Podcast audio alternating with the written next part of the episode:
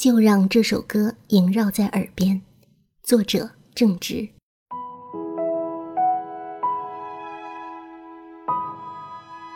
小学三年级，暑假作业我一个字儿没写。之前一学期，曾经有人把空白练习册埋进操场跳远的沙坑，不幸被扫除的值日生刨出并举报。这名同学被更年期教导主任虐至精神恍惚。我吸取教训，骑行十几条街至一处废弃工厂，把装满练习册的书包狠狠甩到杂草丛生的厂房屋顶。返校当日，班主任逐个质问没交作业的理由。我说我书包丢了，未曾料到的是，老师竟说：“哦，那算了吧。”原来很多事只有自己放不下，别人根本不在乎你曾失去什么。那书包可是西瓜太郎的呀。骑车我才刚学一个礼拜呀，那辆慢撒气儿的昆车还是跟表姐借的。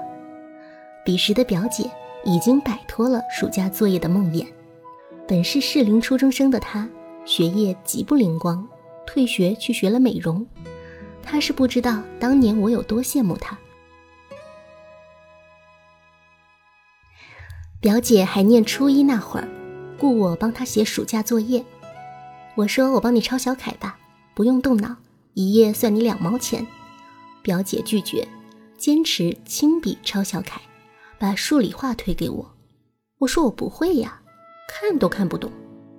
表姐说你就胡写，爱怎么写怎么写，两块钱一本。我说嗯，好的，没问题。我心软，说干脆小楷也帮你包办。算买三赠一，不另收费。表姐说免了，自己最爱抄小楷，这种费力又不用动脑的活。事实确实如此，青春期的女孩就是不爱动脑筋。表姐当年跟所有同龄女孩一样，爱死小虎队，剩下那些半生不死的，忙着爱四大天王。其中最爱刘德华的是表姐的一个闺蜜，看在姐妹多年的情分上。才跟表姐吐露一个惊天秘密，她坚持给刘德华的海报喂饭一个月，刘德华活了。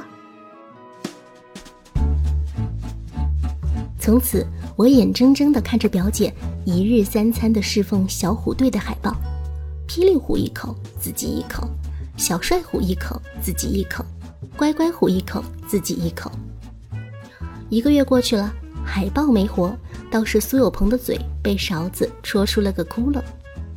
我说：“人家华仔一人吃一碗，当然发育快；你的小虎队三人分一碗，当然失败。你得准备三碗。”表姐恍然大悟，骗求大舅午饭多做两人的分量。每顿饭表姐都拿回自己屋里，在开门的时候碗里总是颗粒不剩。大舅一度怀疑表姐是怀孕了。那两碗多出来的饭都被我吃了。暑假结束，小虎队还是老样子，反倒是我发育特快。开学直接被调后两排座位，对镜九照，深觉自己才貌双全，足以胜任小虎队第四人。于是悄悄给自己起好了昵称“机灵虎”。一九九六年，满世界都在放任贤齐的心太软。爱情口水歌的厉害在于，无论你是否到了明白什么叫做爱的年纪，只要旋律一响，耳膜跟小脑即刻被俘，嘴巴失心疯似的跟着动。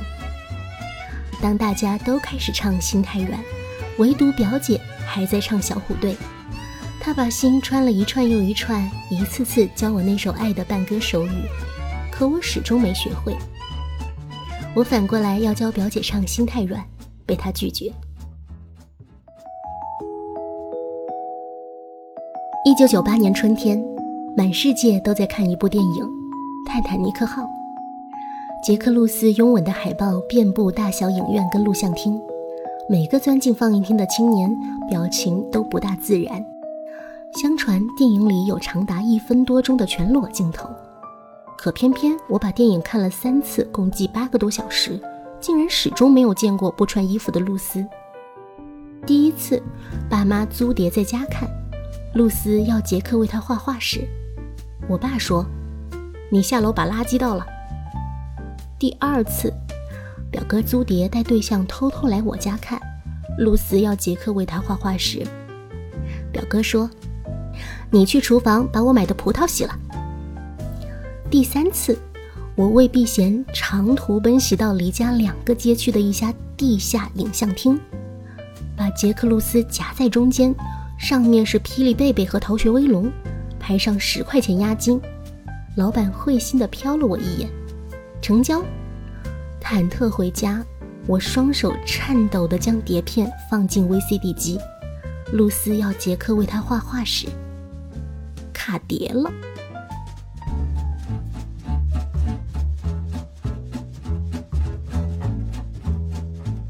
春天尾巴，我过生日，表姐问我想要什么，我想想说：“你带我看泰坦尼克号吧。”大风中，表姐死命蹬那辆慢撒气的昆车，我坐在后面搂着她的腰，一路驶向无尽的憧憬。当大荧幕的露丝就要让杰克为她画画时，我对表姐说：“姐，你去给我买瓶汽水呗。”等表姐拎着汽水回来的时候，我却不想喝了。露丝全裸的身材让我一瞬间长大了。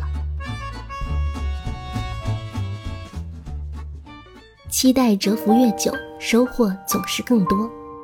漆黑的影院里，我长吁一口气，怅然若失。那部电影唱红了一首英文歌，席琳迪翁的《我心永恒》。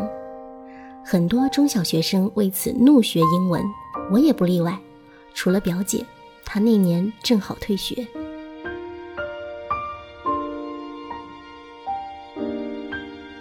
一九九九年，新世纪来临前，全民最后一次同歌一曲，林志炫的《单身情歌》。彼时，我身为一名十一岁的单身小学生，也跟着人学着唱，每唱一次，都能比前一次体会到更多一点点的凄凉。单身可耻，直男有罪。只有表姐墙上的海报仍然是几年前的小虎队，她的心早已经被穿了一百多串，三小虎还是一个没从墙上醒来。表姐卧室的墙上始终有两张海报，另一张是古装扮相的赵雅芝。曾几何时，表姐还一度模仿那副古装发型，两条鬓角留得老长。后面绑成小细辫儿。那时候他正喜欢一个技校青年，青年很不喜欢他的发型，他就把小辫儿剪了。可青年还是不喜欢他，他方才明白，原来不是赵雅芝的错。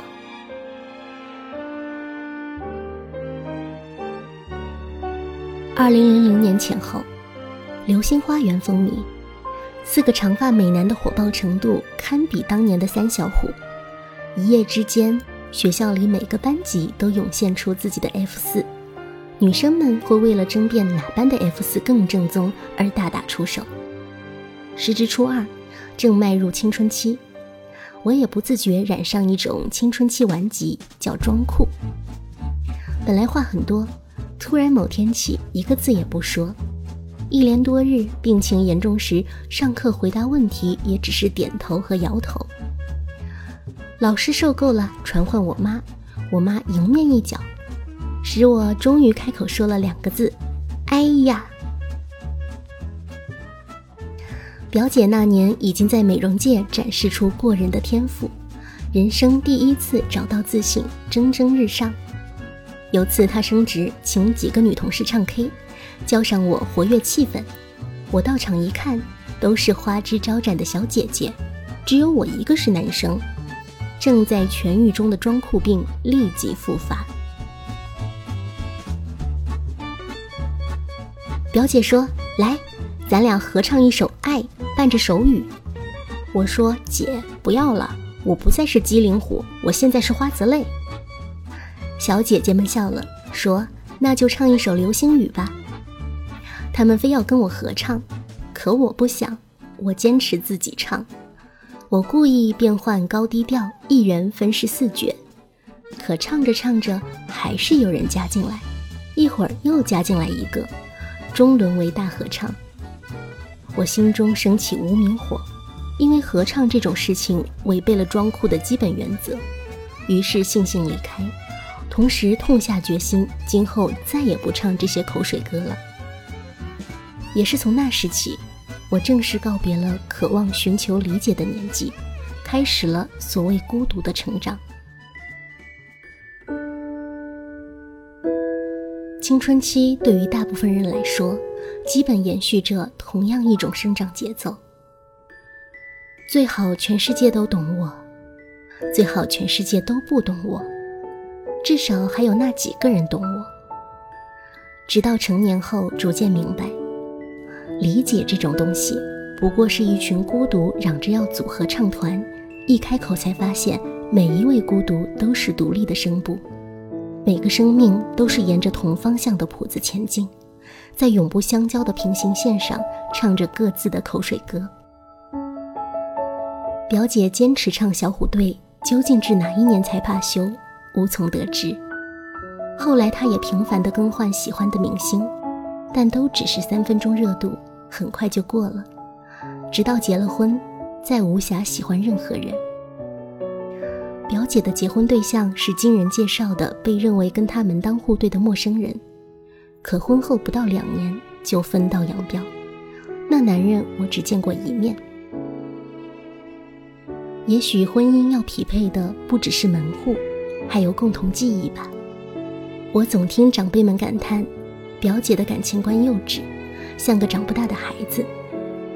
我猜表姐对爱情的记忆停留在了九十年代末。真正令她不满意的，大概就是那个男人没能像许文强对冯程程一样对她吧。又或者，表姐始终坚信，爱情跟抄小楷一样，根本就该是费力但不该动脑的活。二零一零年春晚，小虎队重聚，三个四十不惑的男人比划着手语合唱《爱》的那一刹那，我热泪盈眶。忍不住想把手中的年夜饭伸到电视机前喂他们一人一口。那些逝去的记忆真美好啊！在你还相信那就是永恒时，在你无疾而终的决定放弃之前，直到有天，生活替你给曾经的美好卸了妆，一些人尝试爱上真面目，一些人选择避而不见。我相信选择避而不见的人不是真的懦弱。只是心太软。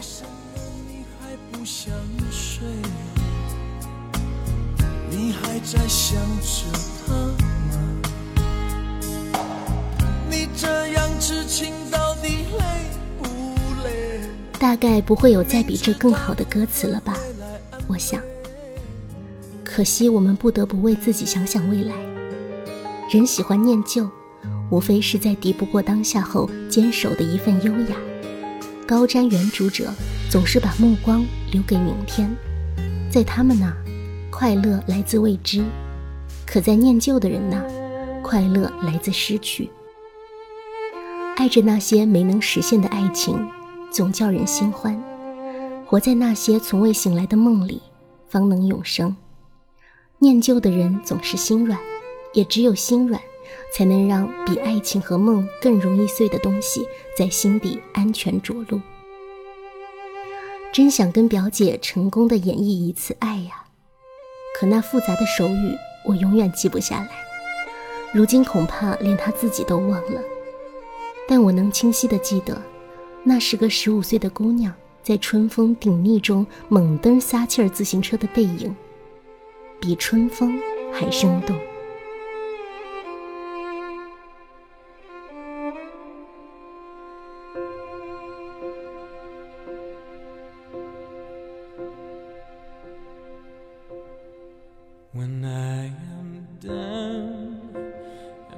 My soul, so weary when troubles come.